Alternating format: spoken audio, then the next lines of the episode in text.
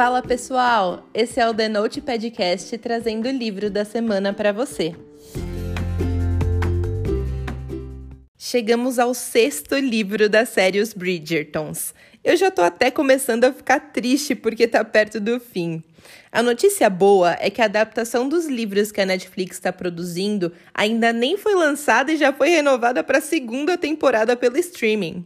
Eu tenho grandes expectativas para essa adaptação, porque vai ser a primeira série que a Shonda Rhimes vai produzir depois do contrato multimilionário com a Netflix. Ou seja, ela vai querer mostrar que não veio para brincadeira. Eu tenho certeza de que vai ser uma super produção. Inclusive, já saiu um trailer da série. E isso já serviu para me deixar ainda mais ansiosa.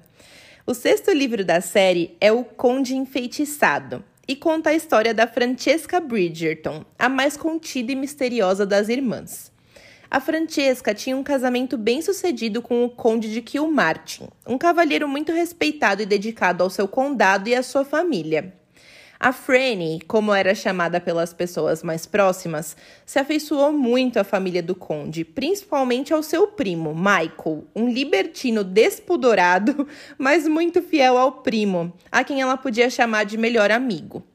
Michael, por sua vez, sempre fez jus à fama de cafajeste e curtiu muito a vida de solteiro, até o dia que conheceu a Francesca. Nos poucos minutos em que ele passou os olhos por ela antes de saber que se tratava da noiva do primo, ele se apaixonou perdidamente por ela. Esse é um segredo que ele sempre guardou a sete chaves, visto que a lealdade ao primo é um fator inquestionável na vida do Michael.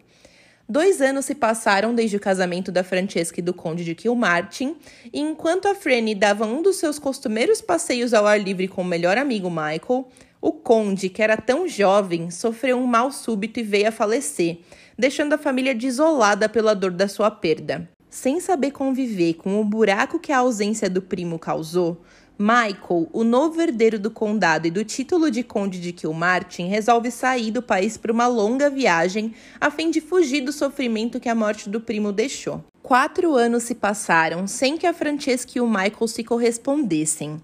Ela sente falta do amigo e ele sente culpa por desejar a viúva do antigo conde. O Michael decide então que já é hora de voltar para casa, ao mesmo tempo que a Francesca decide que já chegou a hora de deixar o luto e formar uma nova família.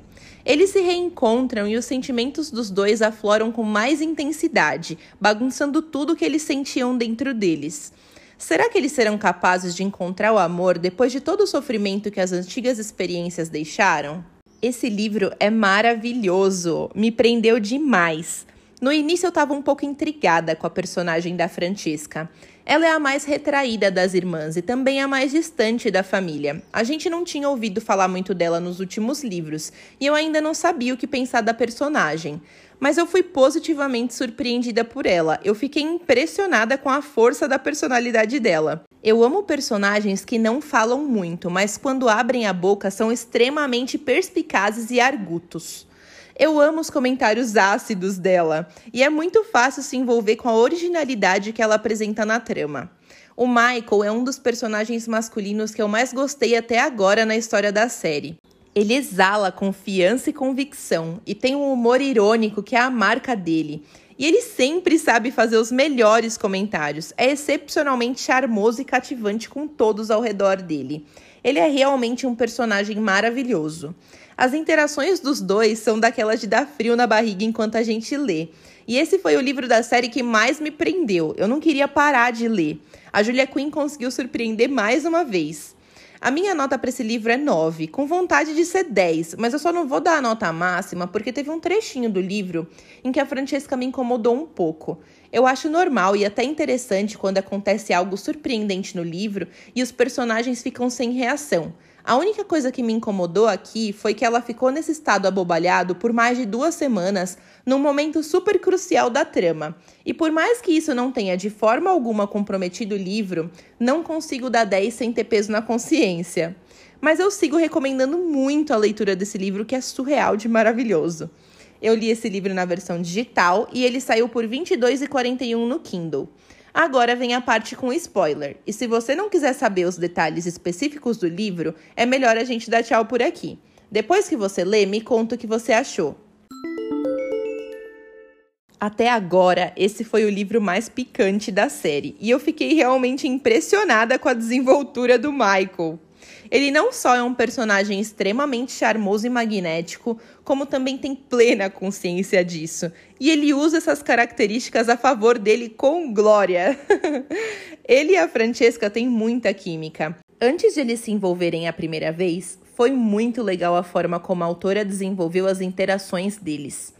Eu ficava com frio na barriga toda hora que eles tinham uma cena juntos, torcendo para que eles se envolvessem. E o que foram aquelas conversas do Colin com o Michael, gente? Eu amei muito como o Colin conseguiu ler os sentimentos do Michael sem ele ter que falar nada. Eu achei que foi essencial o Colin ter falado aquelas coisas para ele, porque só assim ele conseguiu ver que existia sim uma possibilidade de ele ficar com a Franny, sem parecer que juntos eles seriam uma aberração. A aprovação dos Bridgertons por meio do Colin foi muito importante para o Michael tomar coragem e ir atrás de viver os sentimentos que ele reprimiu por tanto tempo. Assim que ele conseguiu enxergar a história com outros olhos, eu fiquei impressionada com a segurança e a força de vontade que ele foi atrás dos objetivos dele. Ele traçou um plano praticamente maquiavélico para que ela não tivesse saída não ser se casar com ele. E foi muito legal ver que ela sentia atração por ele na mesma proporção que ele sentia por ela. Só estava mesmo nublado para ela por ela sentir que seria uma traição à memória do John. Mas quando ela conseguiu enxergar que o falecido marido, na verdade, só desejaria que ela fosse feliz, tudo mudou. E ela conseguiu se entregar 100% pelo amor que ela sentia pelo Michael.